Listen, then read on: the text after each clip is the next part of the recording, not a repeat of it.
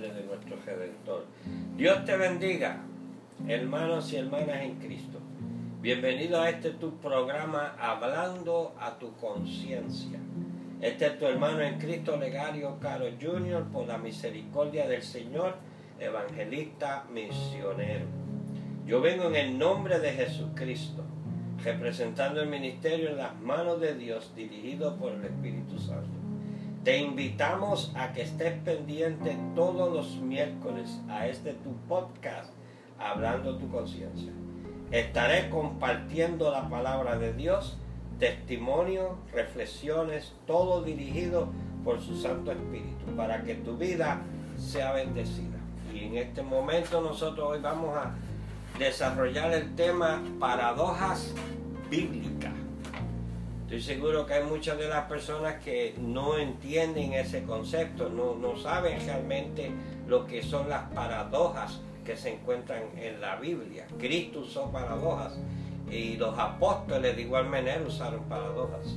Hay una diferencia entre paradojas y parábolas, ¿ok? No vamos a hablar de parábolas, vamos a hablar de paradojas. Les voy a comenzar. Paradojas son las verdades de la revelación bíblicas. Están repletas de paradojas. Las paradojas son dichos o hechos que parecen contrarios a la lógica. Consisten en la utilización que envuelven una contradicción. Según el diccionario de la Real Academia Española, paradoja es la coexistencia de dos cosas ilógicas. Ah, mira esto para que tú veas. ¿eh? Algo que es ilógico, algo que, que, que no, no, no, no, una cosa dice una cosa y como que no cuadra con la otra, ¿no?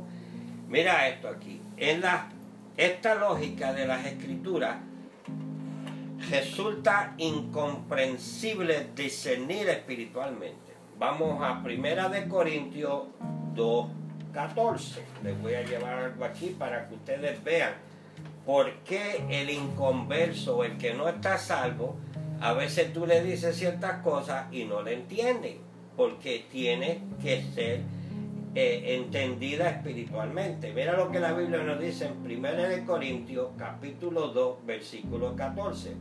Pero el hombre natural no percibe las cosas que son del Espíritu de Dios, porque para él son locura y no las puede entender, porque se han de discernir espiritualmente. Por eso es que nosotros aquellos que Dios nos ha enviado a predicar la palabra, tenemos que estar conscientes que vamos a hablarle a personas que no entienden las escrituras. Ya ves, o sea, son inconversas. También tenemos esas personas que están viniendo en los caminos del Señor y todavía no entienden. Para eso es que nosotros estamos para ayudarles, para entenderles, para que entiendan, para enseñarles lo de la palabra. Pues esto yo les quiero ahora explicar qué son las paradojas que se ven en la Biblia. Mira esto por aquí dice. Las paradojas dichas por Jesucristo y los apóstoles son de carácter espiritual. El propósito de las paradojas bíblicas no es para conformarnos a los patrones del sistema del mundo, sino a los evangelios y las epístolas. ¿La ves? O sea, no es para eh, eh, las cosas del mundo, tú no puedes venir y, entender la palabra con la forma de pensar del mundo. Porque es completamente lo contrario. Y se lo voy a, demostrar en un minuto. Solamente una mente renovada. Vamos a, a Romanos capítulo 12 para que ustedes vean. Romanos capítulo 12, mira lo que dice la palabra.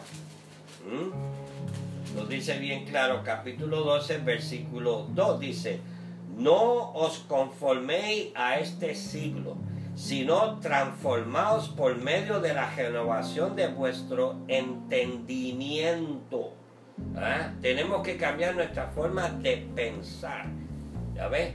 Para que comprobéis cuál sea la buena voluntad de Dios, agradable y perfecta. Por eso es que todavía dentro de lo que podríamos decir de la iglesia de Jesucristo, todavía tenemos personas, eh, es entendido aquellos que están comenzando, pero aquellos que ya llevan un tiempo no han podido entender cuál es la voluntad de Dios porque su mente todavía no está renovada. Le voy a poner un ejemplo conmigo. Yo en mi tiempo de antes de venir a los caminos del Señor hubo un lapso de mi vida que yo estuve en la venta, yo estuve en la venta de los automóviles, yo fui un tipo de persona que, que desde pequeño yo siempre estaba vendiendo y moviéndome y mi mente era una mente de vendedor, era una mente de cómo mover la jugada, ¿verdad? Y cuando vengo a los caminos del Señor, ah, pues empecé a cambiar, mi mente empezó a cambiar, mi forma de, expresarme, mi forma de, actuar, pues empieza a cambiar. Pero les voy a decir algo. ¿ah? Yo fui libertado, pues, droga, alcohol, espiritismo, así instantáneamente, pero tuve que trabajar con mi mente. A mí, no el Señor, a mí me tomó aproximadamente 15 años para poder cambiar mi mentalidad de venta de yo, yo, de yo depender de mí mismo y no, o sea, de depender de mí mismo para empezar a aprender a, depender del Señor. ¿Viste? Pues, ¿qué, ¿cómo se hace esto? A través de la palabra. Pues para poder entender unos principios bíblicos, es de igual manera, es a través de la palabra, es a través del Espíritu Santo. Mira esto, voy a repetir, solamente una mente renovada y una vida transformada puede entender lo que significa tener paz en medio de las tribulaciones. ¿Eh? Ustedes han oído eso, ¿verdad? ¿Eh? ¿Cómo entonces nosotros podemos entender el concepto de que podemos tener paz cuando se nos está cayendo el cantón? Cuando se nos está cayendo la casa, cuando, cuando le debemos, nos quedamos sin trabajo y, le debemos a todo el mundo. Porque esa es la realidad. Trabajamos para qué? Para pagar la luz, para pagar la renta, para pagar una serie de cosas. Y llega un momento dado que esa circunstancia de la vida ¿ah? Te quita la paz. Por eso hay que hay personas que no pueden dormir por las noches porque no tienen paz. Por eso hay personas que están padeciendo de ansiedades porque no tienen paz. Pero entonces la Biblia nos habla que podemos tener paz en medio de las tribulaciones. Para una persona que no conoce de la palabra, una persona que viene, ¿verdad? Inconversa, una persona que es nueva en los caminos del Señor, pues todavía a decir, pero ¿cómo puede ser eso? ¿Ah? ¿Cómo puede ser eso? Y ahorita les voy a dar un ejemplo de cómo el Señor usaba estas paradojas, ¿verdad? Mira esto aquí dice, solamente una persona que ha puesto su fe y confianza en Dios puede decir y sentir lo mismo que el apóstol Pablo cuando él dijo que el poder de Dios se perfeccionaba en su debilidad. Mira lo que dice, porque cuando soy débil, entonces soy fuerte. ¿Ah? Eso es un ejemplo de paradoja. ¿Mm? ¿Cómo tú puedes, cómo alguien me va a decir a mí que cuando soy débil, entonces soy fuerte? Es todo lo contrario a lo que el mundo te dice. Tú tienes que ponerte fuerte, haciendo ejercicio, ¿ah? o, hacer diferentes tipos, ¿verdad? Para ponernos fuertes, este, para cardiovascular, alright? Que eso es a nivel pues que tenemos que cuidarnos, no es que digo que no vayas a hacer ejercicio, pero la jugada es que mira lo que dice, mira, te voy a leer la escritura para que tú veas. Mira, segunda de Corintios, mira, mira, te voy a leer la escritura para que tú veas el contexto completo. Segunda de Corintios, capítulo 12, mira lo que tenemos aquí, versículo 9 al 11. Mira lo que dice la Biblia. Y dice, y dice, y dice, me ha dicho, este, ¿verdad?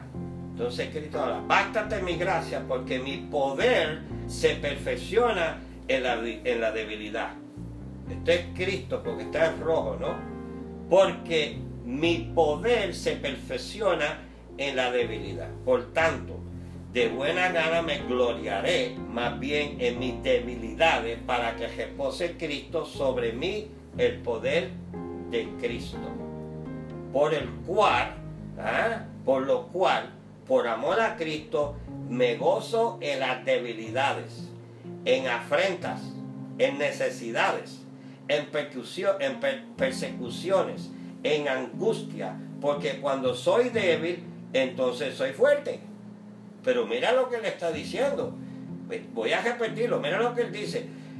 Por lo cual, por amor a Cristo, ¿viste? Por amor a Cristo, me gozo en las debilidades, en afrentas, en necesidades, en persecuciones, en angustia, porque cuando soy débil, entonces soy fuerte. Eso es una paradoja. Ah, déjame decirte, cuando estás en necesidades te lo vas a gozar todito. Mm, cuando tú no sabes ni cómo vas a pagar la luz o cómo vas a pagar la renta. Pero como dice, por el amor a Cristo. Aquí es donde viene el punto, que entonces cuando empezamos a buscar de Cristo, cuando empezamos a desarrollar esa fe, esa confianza en Cristo, entonces empezamos a caminar de una manera muy diferente. Por eso que entonces puede estar cayéndose el cantón, puede estar en una necesidad y el inconverso o el vecino o alguien te está observando y dice, wow, mira, mm, se le está cayendo el cantón y sin embargo, mira, tiene una paz. Ah, mira, mira, pero ¿qué será lo que él tiene? ¿Sabe lo que tiene? La fe en Cristo. Porque ha podido discernir en lo espiritual lo que la palabra está diciendo. Que para inconversos y para los que no están muy en la palabra todavía, pues no la van a entender. Porque su mente necesita estar renovada. Voy a seguir, dice. En la dimensión espiritual del reino de Dios suceden cosas maravillosas, cosas inexplicables y paradójicas que para nosotros los creyentes tienen sentido. Mm. A veces yo tomo decisiones que la gente se me queda mirando o a veces han venido a mí, me han preguntado, me dicen, pero ¿y cómo tú puedes tomar una decisión así, porque esto es lo que va a pasar si tomo una decisión así. Pero entonces yo le contesto porque mi fe está en Cristo. Mi fe no está en las circunstancias. Mi fe no está en los problemas que haya alrededor mío. Mi fe está en Cristo. Y como en la palabra me ha hablado la palabra, entonces yo le puedo contestar, yo sé que yo sé que yo sé que todo está en control. Mm. ¿Viste? No estoy negando que está sucediendo algo. Lo único que estoy haciendo es afirmando mi fe. ¿Mi fe en quién? En Cristo Jesús. ¿Ves la jugada, la diferencia? Porque ya tú estás caminando, podríamos decirlo, en otra dimensión. Tú estás caminando como un hijo de Dios, porque el reino de Dios ¿ah? está en ti, porque Jesucristo vive en ti. Entonces, el reino de Dios opera muy diferente a como opera el mundo. Ejemplo, cuando él fue y, tuvo que darle de comer a ese grupo de personas, varios peces y varios panes, ¿verdad que sí? ¿Y qué él hizo él? Lo bendijo y ¿qué pasó ahí? Los multiplicó y la Biblia nos dice que con, con dos o tres panes y con dos o tres peces, que alimentó cinco mil personas más los que estaban alrededor. En, el mundo eso no se puede ver. ¿Ves? Pero para Jesucristo 2 más 2 puede ser 5 mil. O sea, ten tu confianza en Jesucristo. ¿Ah? Ten tu confianza en la palabra. Porque ahí es donde tú vas a empezar a, caminar de acuerdo a la fe que la palabra te está diciendo que tú tienes que hacer. Mm, ese, es uno de los puntos más importantes. Mira esto. Solamente nosotros los creyentes en Cristo pueden entender lo que significa no tener nada y sin embargo poseerlo todo. ¿Mm? Tú le dices eso a alguien y te mira que estás tú loco. ¿Mm? ¿Viste? ¿Cómo tú vas a decir eso? Te van a decir, te van a decir, pero ¿cómo tú me vas a decir a mí que, que, que, que, que no tienes nada ¿ah? y sin embargo lo posees todo? Mm, yo estoy bendecido. ¿ah? ¿Sabes por qué yo estoy bendecido? No porque tenga el banco virado, no porque tenga mucho dinero, no, yo no lo tengo, yo no lo tengo, yo soy una persona eh, eh, común y corriente como ustedes, dependo de, de, mi, de, mi, seguro social, mi cheque mensualmente, ¿ah? y a veces me siento y tiro los números, y en los números naturales 2 más 2 eh, me da 4, y cuando tiro los números a nivel espirituales, digo, pero ¿y cómo yo pagué esto? ¿Cómo yo hice esto? ¿Cómo hice esto otro? ¿Cómo yo hice esto otro? ¿Por qué? Porque Dios está en el asunto. ¿Mm? Porque cuando tú confías en el Señor, Ah, él hace milagros de diferentes maneras. ¿Viste? Entonces, ¿cómo podríamos decir? Entonces podemos decir, no tengo nada y sin embargo, ¿ah? lo poseo todo. ¿Por qué? Porque la presencia del Dios Todopoderoso está en tu vida. Cuando tú tienes la presencia de Dios, tú no te tienes que preocupar de nada. Porque Dios va a hacer la obra. ¿eh? Y no es que va a hacer la obra en el futuro. Dios está haciendo la obra, siempre. Siempre. Es como, ah, que Dios te va a proveer. Mira, mi hijo, mi hija, Dios te está proveyendo todos los días. Cuando tú abres tus ojos por la mañana, cuando tú abres tus ojos por la mañana, ¿ah? lo primero que ha hecho es que durante la noche te ha mantenido tu cuerpo en vida. Segundo, cuando tú abres los ojos por la mañana, quien te abrió los ojos fue Dios porque Él es el dador de vida. Entonces, si tú eres un hijo de Dios y una hija de Dios, pues tú no te tienes que preocupar. ¿Por qué? Porque entonces tú le das las gracias al Señor, ¿ah? lo adora antes de salir de tu casa, lo, lo adora, lo alaba, reconoce que Él es el Dios. Y yo te garantizo a ti que lo que tú necesitas en el momento dado, en ese día, ella hizo los planes y te lo va a proveer. Por eso es que no puede estar ansioso. Por eso es que, como te digo, eh, eh, la ansiedad es una, una, una prueba de duda. ¿Viste? Tienes que confiar en el Señor. ¿Ya ves? Tienes que confiar en el Señor. Mira lo que dice aquí también. Dice, también podemos decir, para para mí el vivir es Cristo y el morir es ganancia. Mm.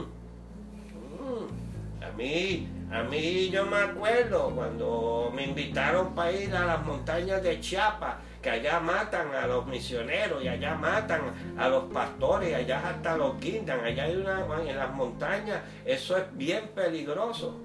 Ah. Y mi amigo, el pastor que está en California, Bernardo Jaramillo, pues me envía un video y me dice, ora y, si Dios te da la luz, pues yo tengo unas obras allá arriba y quiero que vayas conmigo. Y yo, está bien, y oré. Y me dio la luz verde. Y vieron personas de buena voluntad. No es que estoy diciendo que lo hicieron de mala voluntad. No, vinieron unas personas, ¿verdad? Donde a mí me dijeron, pero ¿cómo tú vas a ir allá arriba? Si allá arriba están matando gente. Pues mira, yo lo único que dije fue, Dios me dio la luz verde, yo voy a ir allá, lo voy a obedecer y si me llegó la hora, pues me voy con el Señor. ¿Por qué? Porque es ganancia. Sería ganancia. ¿Eh? O sea, no tenemos que tener miedo. Porque dice la Biblia que Dios tiene ángeles que acampan alrededor de los que son justos. O sea, si es por el Señor, no tengas miedo. Si es la hora de irte, gloria a Dios. Pues mira, olvídate, se queda el pelele, que gesto pague la, la, la, la, gente, la luz, lo que sea, porque ya no tienes que hacer nada de eso. O sea, es ganancia en todo sentido la palabra. ¿Qué es lo que te quiero llevar? Mira esto, ¿verdad? Eso lo dice en Filipenses capítulo 1, versículo 21. Pero mira, Dios no piensa como el ser humano. ¿Qué es lo que tienes que entender? A veces queremos eh, eh, eh, racionalizar a Dios. No, Dios no piensa como tú. Mira, Dios no piensa como el ser humano. Porque dice la Biblia, porque mis pensamientos no son vuestros pensamientos, ni vuestros caminos mis caminos, dijo Jehová. Isaías 55.8. ¿Ve? Él no piensa como tú. ¿Mm? Él no opera como tú. Nosotros somos que tenemos que sí, es, como el que dice, cuando yo estaba en el mundo, no, tú sigues en el mundo. Y sabemos que hay que pagar luz, y sabemos que hay que hacer una serie de cosas, pero cuando ponemos a Cristo primero, ¿ah? la confianza total en Él, no murmuramos, acuérdate que eso es otra cosa, que tenemos la, la, mala costumbre que empezamos a quejarnos y murmurarnos. Eso fue lo que pasó en el Éxodo. ¿ok? Cuando salieron un grupo de personas estaban murmurando y quejándose. ¿Y qué fue lo que pasó ahí? Que entonces fueron a donde Moisés. Entonces Moisés va donde el Señor. ¿Ah? ¿Qué hago? Mira este montón de gente que tengo aquí que están quejándose y murmurando. ¿Y qué fue lo que dijo el Señor?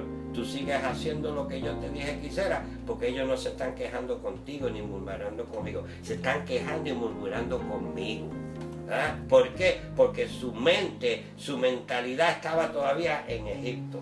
Mm teniendo la bendición del Señor y todavía tenemos gente dentro de la iglesia que la mentalidad está en Egipto, ¿eh? está en la esclavitud, están viviendo en el pasado. No, no, no, vive hoy. Ayer ya pasó. ¿ah? Y cuando venga mañana, entonces tú vives mañana, porque el Señor va dirigiendo tu camino, tu paso. ¿oh? Mira, dice, el hombre natural no puede explicar la realidad de estas paradojas bíblicas. ¿Viste? Porque están más allá de su entendimiento. Porque para, para el hombre natural, pues 2 más 2 es 4. ¿Viste? Mm.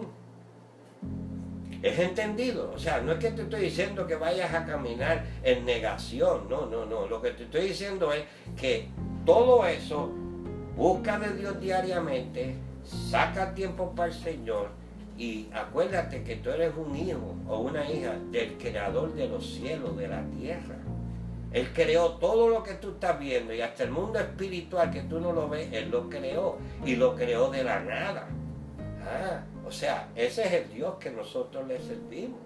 O sea, nuestra vida ¿Ah? Cuando tú entregas tu vida al Señor, tú le entregas tu vida, tú le entregas todas tus preocupaciones, tú le entregas todo aquello que te pueda afectar a ti, una relación con el Señor, tú se la pones en las manos de Él. Sí, vamos a fallar, hemos fallado y yo he fallado. No quiero decir que yo ando a, un pie sobre, sobre la tierra, no. Yo he fallado y he tomado decisiones incorrectas, ¿ves? Pero eso es parte del, del procedimiento de que Dios usa para que tú vayas creciendo a tal punto que hoy día, pues ya yo tengo mi fe que es mayor que cuando yo comencé. Hoy día yo puedo tomar unas decisiones que quizás para algunas de las personas pues van a decir, este viejo loco, balbú, pelú, está loco. No, no, no, no, no, eso no. Es porque yo sé que yo sé que yo sé a quién yo le sirvo. ¿Mm? Mira esto aquí. Por medio de la fe aceptamos estas verdades bíblicas, reconociendo que para Dios nada es imposible. ¿Eh? Nada es imposible para el Señor. No hay nada, nada imposible. ¿Eh? Ya que su poder se manifiesta en nuestras vidas al reconocer y admitir nuestra dependencia. Mm. Ahí es donde llegamos. Ahí fue cuando yo llegué al punto que mi mentalidad cambió. ¿ah? Porque cuando yo me encontraba que no tenía el dinero que tenía en mi bolsillo como anteriormente, pues me ponía todo preocupado y trataba de hacer las cosas a mi manera. ¿La ves? Pero no, hoy día no. Hoy día, pues, ok, Señor. En mi viaje misionero, les voy a decir algo cuando yo salgo a donde el Señor me envía, ¿saben lo que yo hago? Eh, eh, eh, es un, este ministerio Dios me lo ha dado a mí por, por misericordia, yo lo llamo ministerio personal. ¿ok? ¿Y qué es lo que sucede? Cuando yo voy a los sitios que yo voy, que sé que tengo que, me siento en mi escritorio, ¿ah? saco cuenta, tengo que pagar los pasajes de mío y de mi familia, ¿ah? tengo, voy siempre no menos de dos meses, tengo que pagar esto, tengo que pagar esto otro, esto y esto y esto, ¿verdad? pero entonces tengo que dejar la gente paga por dos meses, tengo que pagar la luz acá, pues no sé qué es lo que yo hago. Pues yo me siento, lo pongo ahí y le digo al Señor, ok Señor, yo voy, yo voy, no importa, yo voy, ok. Pues entonces tú mueves el asunto de cómo yo puedo, ¿ah? pues ¿qué pasa? Pues mira, Él siempre me suple o en el free market o vendo algo ahí que me da la oportunidad y voy recolectando el dinero. Y sabes qué, cuando, cuando llegue el día tengo el dinero y todavía a veces me ha dado un poquito más por si acaso algo sucede, tengo ya el dinero. Sin pedirle nada a nadie. Que el Señor toque los corazones, pero yo no le pido, porque a quien yo tengo que pedirle es al Señor. Mira, para decirte esto aquí, para ya a concluir, mira esto, conclusión en Dios, paradójicamente, cuando morimos a nosotros mismos, entonces es que tenemos vida y vida en abundante. O sea, para poder tener vida en abundancia con nuestro Señor Jesucristo, no estoy hablando de lo que ustedes han oído por ahí, no estoy hablando de una vida en abundancia con la presencia del Señor ¿eh? que tú puedas tener buena salud, que tú puedas tener, que puedas tener la oportunidad de cubrir con los gastos que tienes que cubrir y que tú sepas y que tú sabes de que Dios está en medio del asunto. No solamente Dios, Dios el Padre, Dios el Hijo y Dios el Espíritu Santo. Hoy repito para cejar. En conclusión, en Dios, paradójicamente, cuando morimos a nosotros mismos, ¿ves? Crucificarnos a nosotros mismos, entonces es que tenemos vida y vida en abundancia. Aleluya, gloria a Dios. Qué bendecido estamos cuando somos hijos e hijas del Dios Todopoderoso. Así que mi hermano y mi hermana, recuerda, ¿ok? Recuerda todos los miércoles hablando tu conciencia que la gracia del Señor Jesucristo, el amor de Dios y la comunión del Espíritu Santo sean con todos ustedes. Que este programa, auspiciado por el ministerio de los hermanos pastores Etra y su esposa Erika, le mandamos un saludo y muchas bendiciones. Que la paz del Señor esté contigo y que la presencia del Señor esta noche se manifieste donde quiera que tú estás, de día o de noche cuando tú lo oigas y verás que Dios es real. Que el Señor me lo continúe bendiciendo. Aleluya. Maranata.